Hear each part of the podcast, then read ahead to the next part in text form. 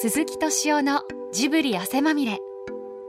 今夜レンガ屋を訪れたのはドワンゴ会長でジブリのプロデューサー見習い川上信夫さんとプロレス格闘技雑誌「上野毛」の編集長井上貴博さん佐藤映像の佐藤大輔さんそして鈴木さん。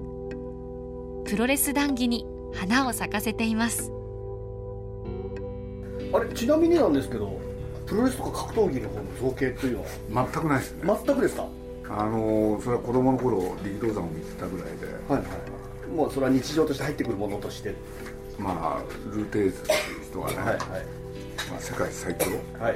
NWA チャンピオンで。すねこれで。十分です。知らないでしょ。知らないかんないです。よルルーテーズっていうのはすごい。ん ですよとにかくプロレス史上ね最強の男俺で誰も彼の前では敵ではないこれでこのルーテーズがねなかなか日本へだから来ないんですよ、日本ごときへ。それがねやっと来た日があるんですよね。それこれで作り時ですえこれ僕はね、まあ、簡単に言うとその姿を見ちゃった。はい。これですよ。要するにそういうものから気持ちが離れたのは単なるヨボヨボのじじい。がリングに立ったんですよ。ああなるほど。だって60過ぎてんだも試合したことない。のかあそうなんですいやいやあるそこで試合するんですよ。あなるほど。それで60過ぎてるからもう体動かないんですよ。だけど強いルーテーズを演じなきゃいけない。これはね無残。あれおかしいと。ですおかしいっていうのかね見てられなかったんですよ。で勝っちゃうんですよ勝っちゃうんですよ。だって誰がどう考えたって相手が勝ちそうなのにね。その勝っちゃうんですよ。だから僕にとってはこれとそれこそ猪木とアリのあれですよね。これをリアルタイムで見てうざいですよね。猪木ありリアルタイムそうですね。ももうこの2つでねこういうのはもういいや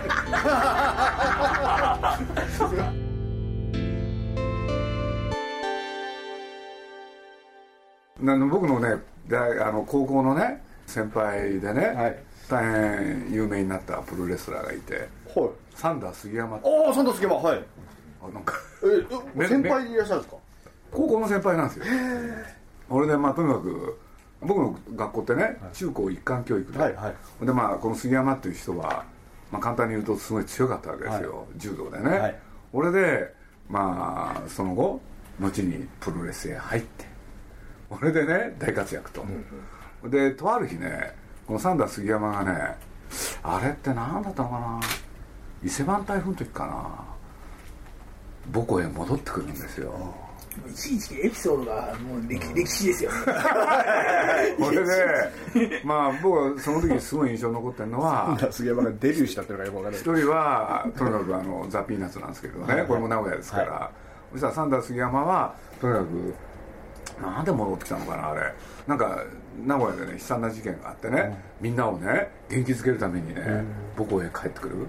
これで校長先生が全学生生徒をね校庭に集め、そこで弁舌を振るったんですよこれでみんな頑張ろうって。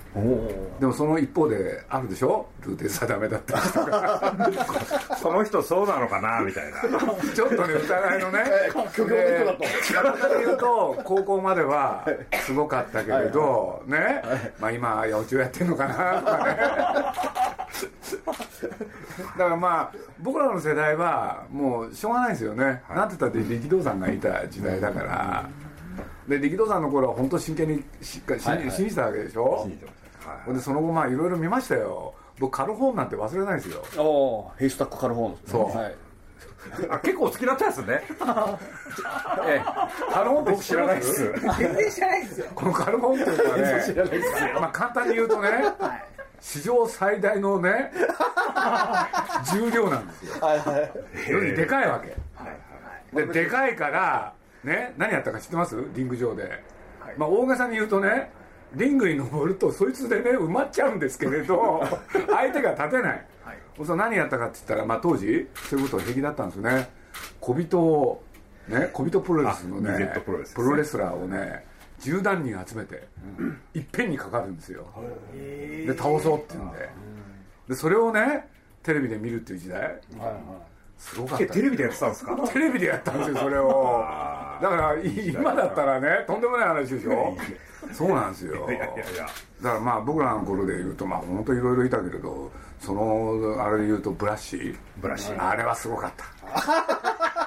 あれはね大変。みあブラシは認めてるんですね。ブラッシーはだってブラシは認めている。いや認めてるっていうのがねそう。とにかく噛むんですよ。はい。噛むって知ってます？あの押すと噛む噛む要するにプラスチック製の入れ歯をしてそう。俺でこれで相手をこうやってねヘッドロックすると頭を噛むんだって。噛むんですよ。俺で血が吹き出るんですよ。はい。俺でテレビを見て次から次へとね視聴者が死ぬんですよ。あそう。おおおばあちゃんたちがショック死するんですえ本当に死ぬ本当に死ぬんですよ。それはリアルに死ぬリアルリアルにリアルに死ぬんです。す。で問題になったで大問題社会問題になるわけ社会でほんでブラッシーのあの血をなんとかしろって言うんで白黒なんですけどね画面は。なんですよでもね血が出たんですって。でおおばあちゃんたちがいっぱい死んだんです。婦人たちが。ははい。い全国各地で。そんなことがあったんですか？なんか川上さん何にも知らないですよね。でポケモン事件とかどうでもいい話ですよ。本当本当。大したことないですよね。だって僕らもうだってやっぱりね 力道山なんですよ力道山。はいはい。これでねうちの親父なんか教えてくれるわけですよ、なんでね力道山が今のプロレス界に入ったか知ってるかっつって。ななんでなんですか？なんで？あの要するに力道山ってもともと相撲取りでしょ？でで関脇まで行くんですよ、ところが大関にね、なる直前でね辞めるんですよ、なぜ辞めたか、彼は国籍がはい。在日朝鮮人。在日だったんですよ、そのためにねもう新弟子の時から関脇になっても実は同じちゃんこを食わせてもらえなかった、あそうなんですか？そういうね、はい。もう露骨な差別があって、これでね要するにこの相撲界で自分は生きていくことはできない。これでね今のねあのプロレスあ相撲界にね背を向けてね、もう大関寸前でねこのままいったらどこまで強くなるかっていう力道さんが本当に強かったんですよ、それがやめてプロレス界に行く、そういうことでしょあれ、はい。はいそしてそれに呼応するのがね東富士っていうのがいたんですよ。あそうですよはい。ね、はい。でこの人も相撲界、これでこの人は別にね差別とかそういうことなかったんだけれど、その力道山の高い志にね俺は賛同するっつってねこれで2人で行くんですよ。これで立ち上げですよね、日本のプロレス界の。あそうなんですか。そうそうです僕少し知ってる。いいやねすごい知ってるそうですよ。いい語り部です。いい語り部。プロレス側のいい語り部です。特にあのオールドスクールの。は い多分だからそれで裏切られたって思信じてたから裏切られたって思いが強いんじゃないですか。だってごい信じてたもんそれは俺わかる。あれ知ってます？あれ後で僕は知るんですよ。あのね後で知るんですよ。野球のね、はい。なんだあのホワイティングっていうロバート・ホワイティングっていう人あはいはい。はい。が後にね東京あアンダーグラウンドアンダーグラウンドっはいていう本を書いたでしょ、えええそしたらね僕はそれ読んだのがもう十何年前かな。ショックを受けるんですよね、でなんでかっていうとね今の日本のそのプロレスのスタートからあのーその後の発展そして力道山殺されるまで、全部書いてあるんですよその本の中に、はいはい。でなんて言ったって力道山をヒーローにしなきゃいけない、俺で、まあ、プロレス初めてねあのアメリカだメキシコだっつって修行の旅に出るんですよ。と言ったって向こうではねひどい扱い。もう常にジャップっていうんで悪役の扱いで。で日本へ帰ってきて今度スターにしなきゃいけないでしょ？そうするとアメリカのプロレスラーを呼んできてそれと戦って勝つっていうのがあるんですよ。で勝たなきゃいけないでしょ？ところが当時の日本って貧しいでしょ、なかなかアメリカからねなんでね日本来んなりまで行かなきゃいけないんだその土佐回りっていうんで誰も来てくんないっていうんでじゃあどうしようってことになったんですよ。その悪役プロレスラーを。でねそこで名乗りを上げた人知ってます？いやわからないです。僕わからない。イタリアレストランのねね店長なんですよ。え？そうなんですよ。でこれね、要するにあの六本木っていう街があるでしょ、はい。あそこって実はね住宅街だったんですよ、はい。全住宅街。ね？俺ねななんて言ったって日本って占領されてたから進駐軍。でその中のあるやつがね要するに日本やっぱり好きになっちゃったんですよ、で一旦ねアメリカへ帰るんだけれど日本へ舞い戻るんです。で日本へ来て何やろうって。はい。俺でね考えたんですよ、要するに日本でえースパゲティパスタいくら食べても美味しいやつがないと、俺はねこれの本物をやろうかなっつって、俺でなんとその住宅街のねど真ん中にねイタリアレストラン屋始めるんですよ。これでそこがもう美味しい美味しいって言うんでもう有名になっちゃって。でこのおじさんが日本のプロレス畑上げにね関わるんですよ、でさっきの話でやっとここで結びつくんですけどね、要するにアメリカからプロレスラー呼ぼうと思ってもなかなか来ないでしょ、しょうがないから俺がリングに立つっつってそれで力道山の相手になるんですよ、これでまあとにかくね力道山の敵役もできたんでっつって、ほんでその人はねもうとにかくリングへ立つために力道山にねいいとこまで行くんだけど最後は空手チョップでやられる。これを演じ続け、ね、これであー日本でね、まあ、プロレスブームになってこれでやっと外国からあのシャープ兄弟だとかいろんなのがこれ来るようになるんですよね。全部見てましたね僕。で真実やろう。あれ知ってます？そういえば。僕思い出した昭和27年？多分知らないと思います。昭和20まあ伊勢湾台風とかね。あのね、はい。出てますからまあとにかくそういうわけで力力道山っていうのはね日本で一番強い男って言われたわけですよ。そうすると相撲界から転身したにもかかわらずもう相撲界なんか目じゃない。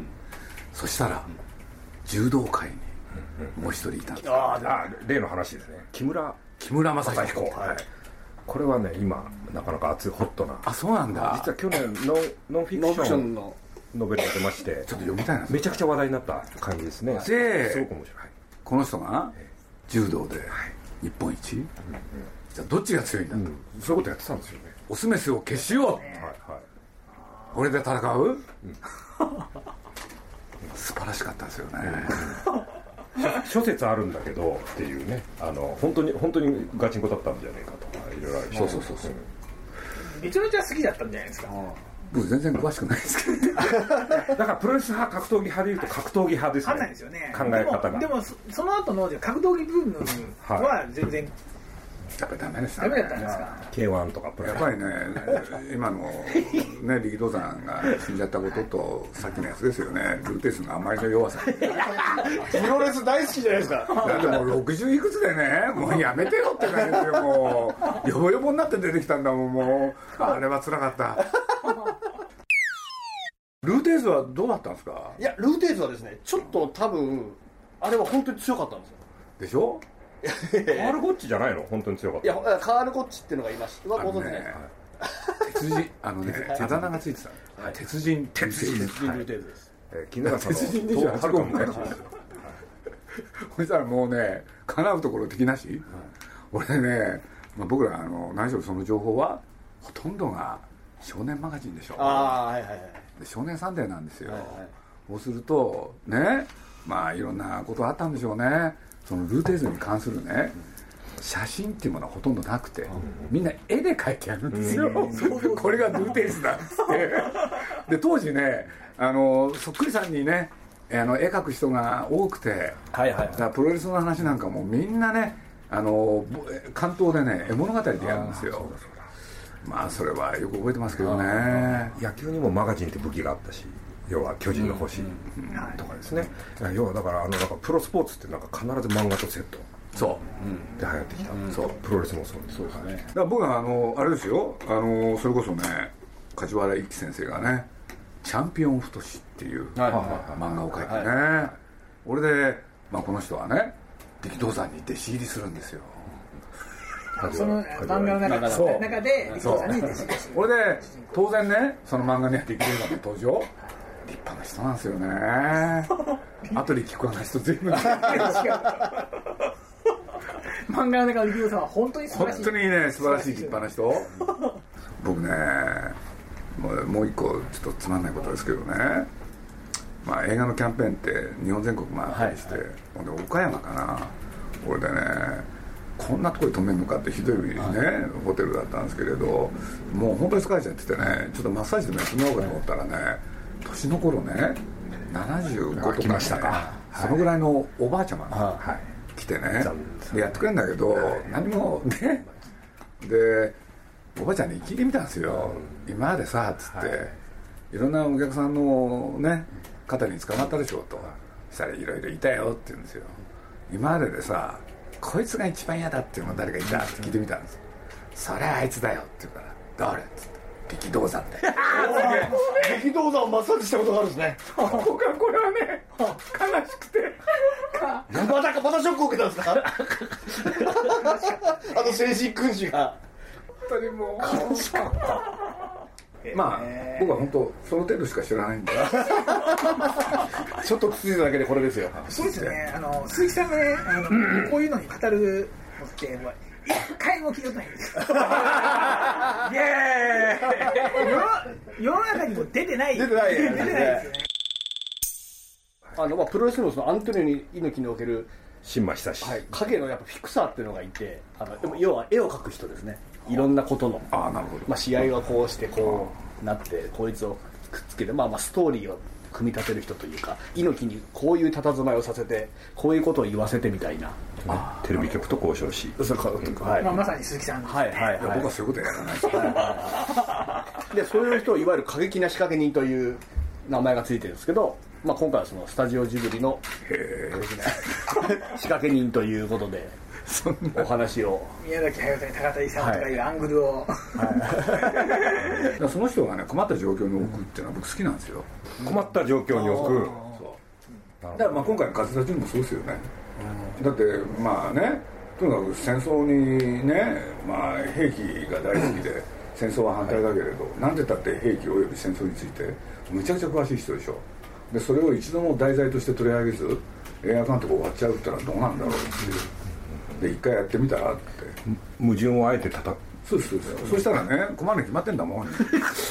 困った時にどうするのか。どうするかいいものができる。それを見たいってやつですよね僕は。好奇心として。野獣馬ですけれど。プロレスのマッチメーカーに似てますね。格闘技。本人が嫌がるマッチメーカ一番面白いマッチメーカーなんですそれはそうですよね。一番ニーズがあるっていう。まあでもねすごいですね。すごいですね。高井さんでも苦手なことをやらせた方がいいんじゃないかとかって思う時あります？自分のあのいわゆるビジネスのパートの中で部下とかでもそうですし。いや僕はあんまりそういうえ僕そんなね嫌な性格じゃないんで。それを見てそれを見てニヤニヤするみたいなのないですか？いや自分は本当はそれによってねあ新たな人間関係できるんですよね。印象に残ったのはインタビューした時この前ご自身のことをお祭りや興行師だっておっしゃってます、はあそうしたっけ？はいはいはい。お祭りは好きですよ。お祭りは好き僕高校の時からずっと好きなんですよね。あの文化祭とか。好きだったんで。でお祭りをやってる時が好きっていう。まあやってプロセスが面白いですよね。人が作ったやつ見に行くって結構辛いですよね、ああそうですね。ああそうかもしれないです、うん、自分が仕掛けたやつをこの横から見てるのが結構好きだから。仕掛けたのがどういうふうにみんなが反応するかっていうそれは好きですね。それ楽しいですよね川上さんもそうですか川上さんまさに、はい僕はね反応しか見たくないあ反応しか見たくない。確かに。反応しか。あ仕掛けたものに。仕掛けたものを見るよりもそれをね見て見た人が見見たくって。あだからそそのもの自体は別にあんま見たくないんですよね。す。げえわかりますね。それニコニコ動画そのものですよね。なんかなんかイベントをやってそのイベントの中身をお客さんと一緒に見ようって感じにはならないんですよ。それを見てるお客さんを見たい。一つお伺いしたいのがいわゆるご自身で編集者型プロデューサーってあおっしゃいますよねまあもともと編集をずっといや編集者でいらしてまあ高畑さんとか宮崎さんとの出会いも多分まあアニメーション編集でっていうのがあってそのまあその編集者型っていうのはどういった具体的に？いやまあそんな、はい。そんなね深く考えていったわけじゃなくて、まあ、とにかくプロデューサーっていうものになる時、などういうプロデューサーとは何かって全然分かってないわけじゃないですか。あまあ俺で最初は何やるのかなと思って、えでいろいろ突き詰めて考えていったらそばにいて一本作品作ればいいんだ、でそういうことで言ったら小説書いてもらうとか漫画書いてもらうと基本的なわけですよ、っていうことを思っただけですよね、もうで突き切るそうっていうかはいはいで出来上がったものをどうやって世間に出すかっていう、ただそれだけですよね、でそうやってやったらねあなんだ自分が今までやってきた仕事と大差はないなって思ったらね楽だったんですよね、格闘技も多いんですよね。編集者へ格闘技も多いんです。編集者がそのまま格闘技の谷川そうなんですかさんとかもそうですし、ではい、ほとんどそうです。もともと雑誌の編集長だったのがです。谷川さんとか。えーまあ、それ分かりますよねでも。シフト分かるんです分かるんです。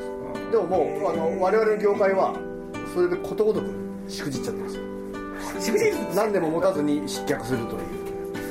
なんかね要はあの雑誌マスコミ系だとファンにより近いから当初はすごく反応のいいマッチメイクを組めたりするんですよ、うん、こういうの好きでしょっていうね。そう、あよくぞ分かってくれたみたいな気持ちになるんですけどどっかでやっぱり財政的に問題を抱えてしまったりとか、なんかねあの本質とずれてしまうんですよね、っていうパターンがです。